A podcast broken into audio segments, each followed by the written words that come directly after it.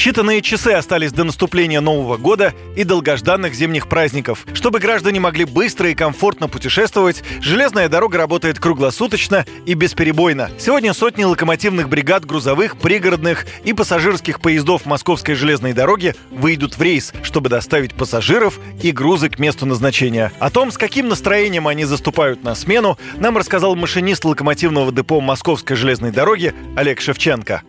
Настроение хорошее, новогоднее. Сегодня 12-й поезд, Москва-Анапа. Очень много людей ездит у нас по России. Наша основная задача – это доставить пассажиров с комфортом, быстро, четко, по времени. Вместе с машинистами движение поездов обеспечивают еще тысячи представителей различных железнодорожных профессий, а следят за этим сложным процессом из Дорожного центра управления перевозками Московской железной дороги. Старший дорожный диспетчер по управлению перевозками Дмитрий Макаренков рассказал о специфике работы в Новый год. Канун новогодних праздников, в период новогодних праздников у нас назначаются дополнительные поезда, чтобы отвезти людей туда, где они хотят справить Новый год и обратно, чтобы посетить елки кремлевские, разные мероприятия. У нас есть поезд Деда Мороза, недавно отработали по московской дороге.